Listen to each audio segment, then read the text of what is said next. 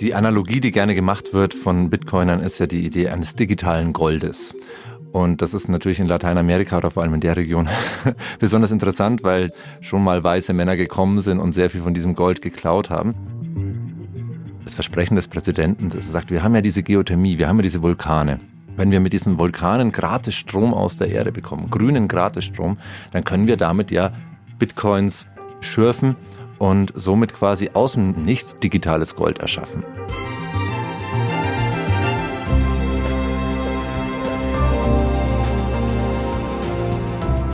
Wir machen jetzt unser eigenes Gold. Kryptowährung. So ungefähr war das Versprechen von El Salvadors Präsident Nayib Bukele. Vor mehr als einem Jahr erklärt er dann Bitcoin zur offiziellen Währung in seinem Land und kündigt an, wir bauen eine Bitcoin City, ein Wallfahrtsort für Tech-Optimisten aus aller Welt. Und dann sinkt der Bitcoin-Kurs. Drastisch.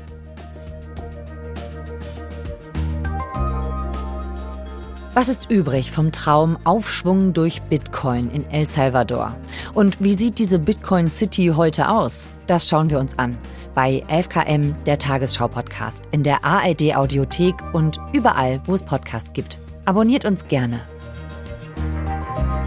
Mein Name ist Viktoria Michalzack. Heute ist Montag, der 13. März. Max, herzlich willkommen. Hallo, schön, dass wir da sein dürfen. Das ist Maximilian Sippenauer. Er ist zusammen mit seiner Kollegin Anna-Elena Knerich nach El Salvador gereist und hat da mal nachgeschaut, wie weit Bitcoin-Traum und Bitcoin-Wirklichkeit auseinanderliegen. Es fängt an bei einem Vulkan.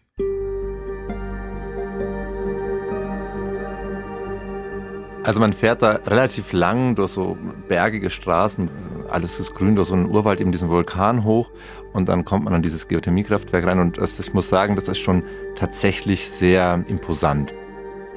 Also man kommt da rein und dann hat man erstmal so riesen Schlote, aus denen einfach so Wasserdampf herauskommt. Und man spürt so richtig so diese, diese Energie des Vulkans. Ähm, in El Salvador hat man viele Vulkane und gewinnt aus diesen Vulkanen Energie. Geothermie mhm. heißt das. Also heiße Quellen, die sich erhitzen und ja. das kommt dann in Turbinen rein und im Endeffekt grüne Energie. Mhm.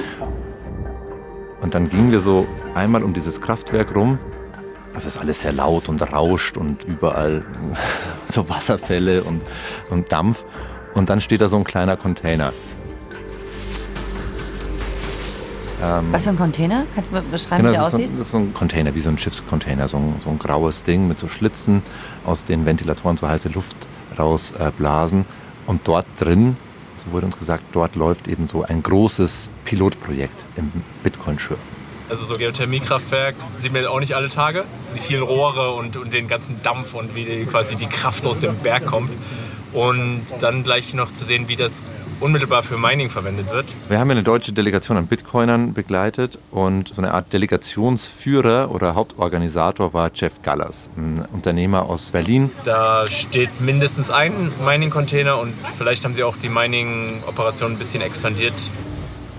El Salvador hat 2021 Bitcoin als legales Zahlungsmittel eingeführt, als erstes Land der Welt. Und dementsprechend ähm, ist es natürlich unter allen Bitcoinern weltweit ein total gehypter und spannender Ort, jetzt zum ersten Mal zu sehen, wie diese Kryptowährung vielleicht im echten Leben funktioniert. Und die Leute, die da mit dabei waren, das ist eine total heterogene Gruppe. Mhm. Also alles, was sie eint, ist, glaube ich, so die Faszination für Bitcoin mhm. und dass sie eine Vorliebe haben für Bitcoin-Merch. Also sie tragen okay. oft so äh, T-Shirts mit Aufschriften wie Bitcoin fixes everything. Ansonsten waren da Unternehmer dabei, Leute, die einfach nur selber sich für Bitcoin interessieren. Es waren natürlich Informatiker und Physiker dabei. Es waren sehr viele Männer und sehr wenig Frauen. Mhm. Auch politisch. Es waren Leute, die eher links sind, Leute, die eher libertär sind, Leute, die eher konservativ sind. Also eine ziemlich durchmischte Gruppe. Okay, also eine Gruppe von Menschen, die ganz, ganz große Fans sind anscheinend von der Kryptowährung Bitcoin und heiße Quellen am Vulkan und ein Geothermiewerk. Nur noch mal ganz kurz, falls einige, die jetzt zuhören, sich fragen, was hat das eigentlich miteinander zu tun? Wozu braucht man Geothermie oder die Energie aus einem Vulkan für Bitcoins? Im Endeffekt ist ja Bitcoin eine, eine Kryptowährung, die dadurch quasi sicher wird, dass es kryptografische Prozesse gibt. Und deswegen steht Bitcoin bei uns sehr viel in der Kritik, weil es extrem viel Energie verbraucht. Das mhm. heißt, ein großes Thema ist unter den Bitcoinern grünes Mining. Ist es möglich, dass man Mining betreibt, also Bitcoin schürfen, das ja kein CO2 ausstößt?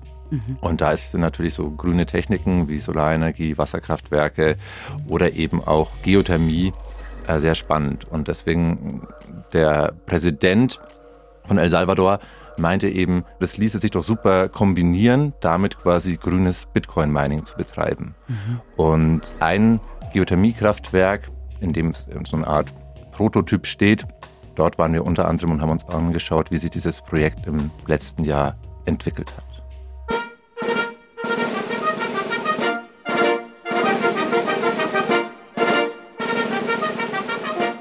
Jetzt hat El Salvador ja einen Präsidenten Nayib Bukele.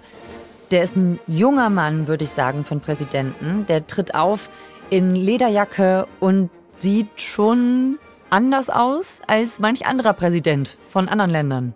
Ja, genau, das ist so ein ja, Startup-Guy, würde ich mal sagen. Erzähl mal, was hat er für eine Idee? Die Idee ist, dass man eine Entwicklungshilfe schafft, die nicht Geld von außen reinpumpt, sondern die quasi aus sich heraus Werte schafft. Ja, wie neue, ein Rohstoff. Wie ein Rohstoff, genau, aber da, dadurch eben neue Abhängigkeiten, wie, wie über klassische NGO-Politik, ne? man bekommt dann eben was hingestellt, aber hat dann irgendwie auch wieder finanzielle Verpflichtungen nach außen. Dass man das eben umgeht, das ist das Versprechen. Ähm, also eine neue Art von Entwicklungshilfe, die an diese Bitcoin-Idee gekoppelt ist. Mhm. Also im Endeffekt sind es drei Punkte. Zum einen, in der Region in Lateinamerika haben die meisten Leute kein Bankkonto. Mhm. Also leben so von Tag zu Tag, Dollar hin, Dollar her, die legen sich kein Geld zurück. Ähm, ja, die Familie übernimmt auch so die Altersvorsorge und so weiter. Also war eine Idee finanzielle Inklusion. Also Bitcoin muss man ja nur ein Handy haben und im Endeffekt hat man dann eine Art Konto auf der, auf der globalen Blockchain und kann Geld zurücklegen und auch Geld empfangen. Und der zweite Punkt ist natürlich, er wollte die Brand von El Salvador ändern. El Salvador war bis dahin das Land mit einer der höchsten Mordraten der Welt pro mhm. Kopf mhm. umgerechnet. Also extrem brutales Land und dafür war es bekannt. Und ja. jetzt ist es bekannt für Bitcoin. Mhm. Also wenn man über El Salvador redet, sagt uns auch eine Ökonomin, dann redet man erstmal über Bitcoin und bis vor kurzem hat man über das Land geredet, das extrem brutal ähm, extrem viel Gewalt gab. Also imagemäßig? Imagemäßig, genau. Genau, imagemäßig hat das funktioniert. Und der dritte Punkt, und jetzt nähern wir uns Bitcoin City, war, er will natürlich äh, Tourismus und Investoren über Bitcoin ähm, mhm. anlocken. Und eine Sonderwirtschaftszone, er selber beschreibt es immer als ein modernes Alexandria was ihn auch so ein bisschen mit Alexander dem Großen in der oh, Selbstwahrnehmung ich wollte, ich wollte gerade sagen, also das genau. macht ja so eine riesen Parallele auch ja. zu diesem auch sehr, sehr jungen König von Makedonien, ja. wahnsinnig ambitionierter Eroberer, der aber bis heute in die Geschichte eingegangen ist. Also man braucht ein bisschen Größenwahn, finde ich, um sich damit genau. zu vergleichen, oder? Also an, an Größenwahn mangelt äh, Nayib Bukele auf alle Fälle nicht okay. ähm, und an Visionen. Und deswegen hat er in kürzester Zeit eben dieses Bitcoin City versprochen. Was heißt Bitcoin City? Da gibt es dann eine Stadt und da wird nur mit Bitcoins bezahlt oder wie ist die Idee? Ja, genau. Es entsteht eine Art Sonderwirtschaftszone, in dem die Leute dort, äh, in der quasi wie in vielen Sonderwirtschaftszonen quasi keine Steuern zahlen aber eben ja, Geld ins Land bringen mhm. und wirtschaftliche Impulse setzen. Und die Idee ist natürlich, dass das sehr attraktiv wird für viele, ja, vor allem, schätze ich mal, Tech-Investoren. Eine Sonderwirtschaftszone, die über Bitcoin finanziert wird und die eben Bitcoin aus aller Welt anziehen soll. So war das Versprechen. Und genau, wir haben uns angeschaut, was daraus geworden ist. Gut, das war der Plan. Jetzt wart ihr da. Also wir wussten schon vorher, dass es relativ wenig dort gibt in Bitcoin City. Dann haben wir aber einen Typen getroffen, der uns erzählt, er ist El Bitcoinero, so ein Amerikaner, und er ist der erste Bewohner von, von Bitcoin City. Little step there. Ich habe sowas noch nie gesehen. Well, it's not clean now. I'm, I, we're, we're just arriving. Uh... Das ist kein offizieller Bau. Ne? Er ist selber aus den USA gekommen mhm. und dachte so, das ist das gelobte Land. Lay down a mattress, uh, got a little micro kitchen, just a one-man little Citadel Hut. Er lebt quasi vis-à-vis -vis von so einer Wellblechhütte okay. auf dem Grundstück von relativ armen Fischern no und hat sich dort so ein ja, 2x2 Quadratmeter Kubus ohne Tür und Fenster sind nur so, so Plastikflaschen hingestellt und draußen hat er so ein Bitcoin-Zeichen hingesprüht. Und genau, und dort lebt quasi El Bitcoinero okay. als der First Citizen of Bitcoin City. Was für ein Traum steht denn dahinter? Anscheinend ist da ja ein großes Begeisterungspotenzial. Der ist sehr in diesem Glauben verfangen, dass Bitcoin eben ähm, alles verändern wird. Bitcoin here in El Salvador is that, that beacon of light and hope for humanity. Und wenn in den nächsten Jahren das komplette globale Finanzsystem kollabiert, dann sind die, die eben jetzt früher auf Bitcoin gesetzt haben, die klügeren. Mm. Bitcoin fixes not just the money, but everything built on the money.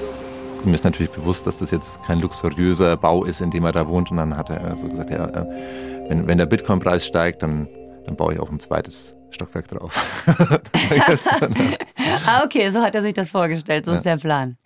Ja, also wenn das Finanzsystem kollabiert, das bedeutet, es ist so eine Idee vom Kapitalismus im Endstadium, vielleicht auch von so einer Art jüngster Tag finanziell, der da kommt. Und dann kommt es darauf an, wer die Apokalypse überlebt quasi. Es ist ja wie in vielen Religionen quasi so ein bisschen parallel, ne? dass man glaubt, wenn man jetzt in was hinein investiert, dann ist man hinterher nach dem großen Zusammenbruch einer der wenigen, der dann im Paradies lebt, kann man das so sagen? Ja, ja, es gibt viele, die eben sagen, so Bitcoin fixes everything. Also es wird alle Probleme, die quasi aus der Finanzindustrie entstehen, lösen. Und ja, ich glaube, nicht alle Bitcoiner würden so weit gehen. Für manche ist es ein Spekulationsobjekt, für manche ist es wirklich halt ein Objekt, wo man halt, ja, wo man einfach umsonst eine Transaktion nach Afrika leisten kann, ohne mhm. dass Western Union oder sowas noch Geld kassiert. Mhm. Äh, genau, aber für manche ist es definitiv auch so eine Art äh, Religion. Das sind also die großen Träume und Hoffnungen, die da dran hängen. Jetzt machen wir mal den Realitätscheck. Also theoretisch müsste man an jedem Ort in El Salvador mit Bitcoin zahlen können. Und wir sind ziemlich unvoreingenommen hingefahren, haben uns auch selber quasi so äh, es hat monatelang gedauert, bis wir es halbwegs kapiert hatten, uns irgendwie so eine Wallet zugelegt, um, um dort auch zu bezahlen. Und wir haben erstmal gemerkt, also es ist, ganz viele wollen einfach nicht, dass man zahlt. Die sagen, ja, nee, ähm, geht nicht oder das Gerät ist gerade kaputt und mhm. ja, die wollen im Endeffekt, dass man mit Dollar und mit Bargeld bezahlt. Mhm. Also Dollar ist die andere Währung in El Salvador. An manchen Orten konnte man zahlen, an manchen nicht. An Orten, wo viele Bitcoiner waren, ging es sehr gut. In den Städten außerhalb des Landes, wir waren auf so einem Viehmarkt, auf so einem traditionellen, dann haben die einfach nur gelacht. Was sagen denn die Leute, die sich da vor Ort auskennen, die jetzt nicht Teil von irgendwelchen Bitcoin-Projekten sind? Was halten die davon? Victor Peña ist Journalist und Fotograf für El Faro, was eine kritische Zeitung, die letzte vielleicht kritische Zeitung in El Salvador ist. Die restlichen Medien sind recht staatstreu. Mhm. Und zusammen mit einem Kollegen begleitet er halt sehr intensiv dieses Bitcoin-Thema.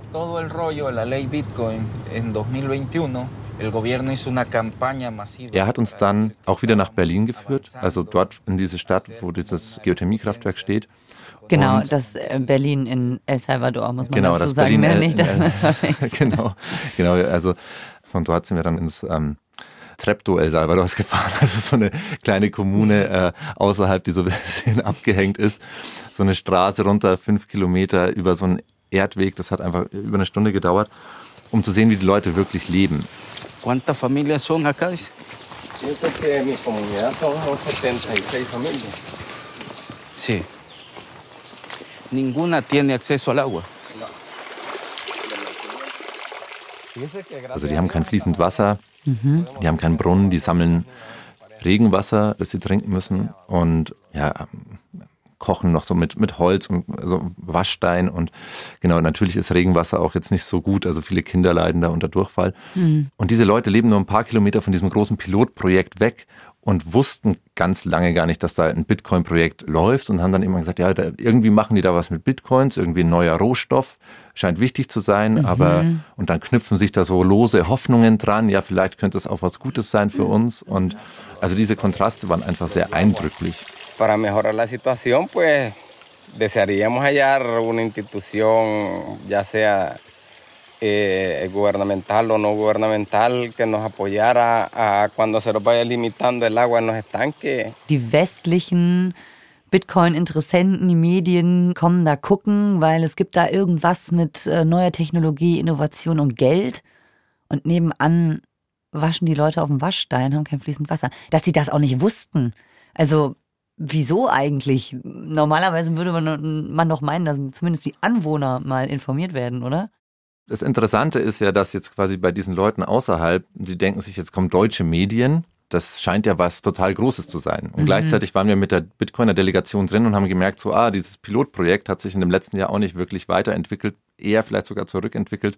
Also so, die Bitcoiner waren frustriert, dass sich mhm. da jetzt nichts, hat jetzt nicht so ausgeschaut, als wär, wären die kurz vom nächsten Schritt. Und gleichzeitig entstehen bei den Leuten drumherum vage Hoffnungen und Illusionen, dass da was entstehen könnte, was ihnen helfen kann. Also einer der ähm, Gemeindevorsteher hat uns das dann so gesagt, ich meine so, die wollen halt einen Brunnen endlich einen Brunnen gebaut bekommen. Und dann sagt er so, ja, also das einzig Gute am Bitcoin ist, wir wissen zwar nicht genau, was es ist, wir wissen nicht genau, wie es funktioniert, aber jetzt kommen zumindest mal Medien und äh, schauen sich an, wie wir hier leben müssen. Mhm. Und quasi so, das ist vielleicht so, genau, so ein äh, okay. Sekundäreffekt, den jetzt aber keiner auf dem Schirm hat. Okay, also für diese Bevölkerung da auf dem Land, da klappt das mit dem Bitcoin irgendwie nicht so richtig in El Salvador. Die haben da zumindest jetzt noch nichts von. Klappt das denn für irgendjemand anders? Hello. Tatjana Marokin heißt sie, ist Ökonomin. The promise was financial inclusion. Sie sagt immer, für sie ist Bitcoin ein Symbol dafür, wie diese Regierung operiert. Financial inclusion not for people living in El Salvador and not for people being outside and send then remittance to El Salvador. It's actually too risky. And I think it's the same reason why people in El Salvador is not using it. Man verkündet von heute auf morgen irgendwas Riesiges. Man verkündet irgendwie so, wir machen eine zweite Staatswährung, wir bauen eine Bitcoin City und alle so, yeah, mhm. El Salvador. Äh, aber ohne das groß durchgeplant zu haben. Jeder äh, El Salvadorianer hat im Endeffekt ein Wallet bekommen, personalisiert für ihn. Mhm auf dem 30 Dollar oben waren. Das ist jetzt nicht wenig Geld dort. Und genau. Mehr als unser Euro-Kit damals, ja, ne? genau. Oder? Wie viel ja, war da dann ja, in diesem ja. zusammengeschweißten? 12 Mark. ich weiß so. nicht, genau. Ja. Ähm, eigentlich eine coole Aktion so. Damit schafft man natürlich erstmal einen Erstkontakt mit einer neuen äh, Technologie. Das Problem war, diese Wallet wurde sehr, sehr schnell programmiert und es gab dann eben, die konnte man relativ leicht hacken. Und dann eben, als Tatjana Marokin ihre installiert hatte, hat sie gemerkt, ah, die ist schon in Benutzung. Irgendjemand oh. hatte halt ihre Wallet gehackt, äh, die 30 Dollar runtergeräumt. Das ist jetzt erstmal, okay, sind halt die 30 Dollar weg. Das ist aber insofern auch problematisch, wenn jetzt mit ihrer Wallet, sagen wir mal, irgendwie illegale Geschäfte oder sowas abgewiegelt worden mhm, wären oder mhm. so. Ne? Dann, dann läuft es über ihr Konto. It was stolen, yes. Bitcoin in El Salvador, it's a representation of how the government act. Like hiding a lot of information and they do things from one day to the other. And if you, as a citizen, criticize some of the things or the details about what they are doing, they actually harass you. So yeah, there are a lot of journalists that has Pegasus. I have Pegasus too. Tatjana Marokin ist eben eine, die das dann eben anspricht und dann ja, wie viele Journalisten, die das dann kritisiert haben und auch viele andere Nachfragen zu den Staatsbitcoins zum Beispiel mhm. und zu Bitcoin City gestellt haben. Und irgendwann bekommt sie ähm, dann eine, eine Benachrichtigung von Apple, dass sie eben einen Staatstrojaner auf ihrem Handy hat. eben die, die, die Pegasus-Software. Also ausspioniert wird man nicht wegen einem neuen Geldbeutel, sondern wegen wegen der Kritik, ne, wegen der kritischen Haltung. Ja, klar. Ähm, hm. Das bezieht sich jetzt auch nicht nur auf Bitcoin-Themen, sondern da geht es genauso um Journalisten, die ja. äh, den Ausnahmezustand kritisieren oder generell die Arbeit der Regierung. Natürlich herrscht seit jetzt knapp einem Jahr ein Ausnahmezustand, in dem quasi so der Rechtsstaat ein Stück weit ausgesetzt ist und einfach sehr viele Menschen sehr schnell weggesperrt werden können, weil El Salvador eine ganz, ganz lange Geschichte der Gewalt hat und eigentlich von Banden wirklich krass kontrolliert wurde. Und jetzt wurden einfach alle weggesperrt. Aber gleichzeitig werden natürlich auch Leute weggesperrt, die nicht so ganz auf Linie sind. Mhm. Genau, ähm, kritische Journalisten zum Beispiel.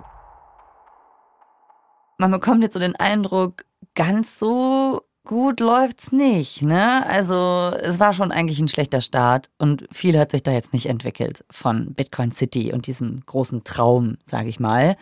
Der ist ein bisschen geplatzt. Wo liegt denn da eigentlich der Fehler? Ich glaube, was das Hauptproblem ist natürlich, als Nayib Bukele diesen Bitcoin-Move erklärt hat, war der Bitcoin relativ hoch.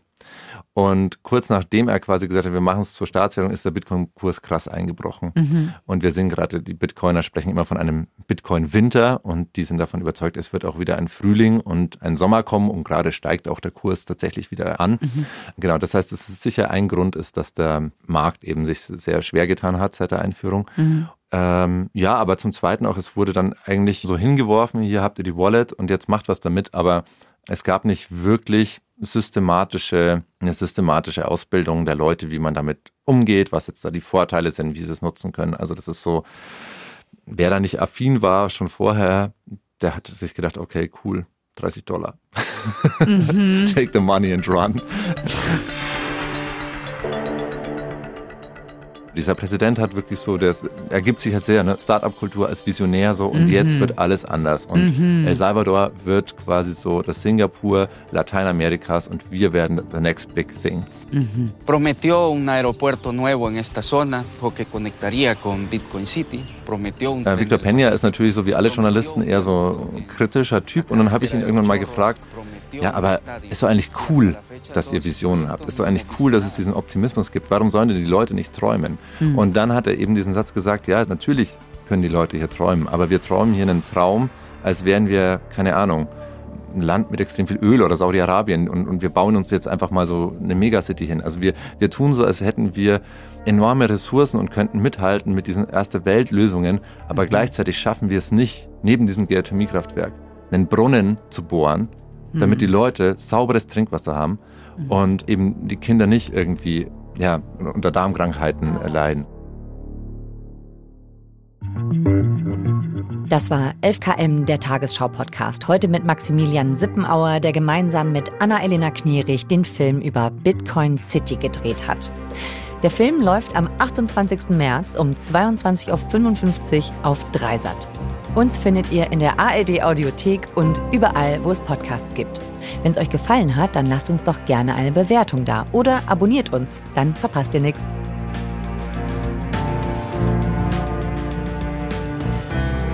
Folgenautor ist Stefan Beuting. Mitgearbeitet hat Hans-Christoph Böhringer. Produktion Fabian Zweck, Ruth Maria Ostermann, Eva Erhardt, Jürgen Kopp und Gerhard Wichow. Redaktionsleitung Lena Gürtler und Fumiko Lipp.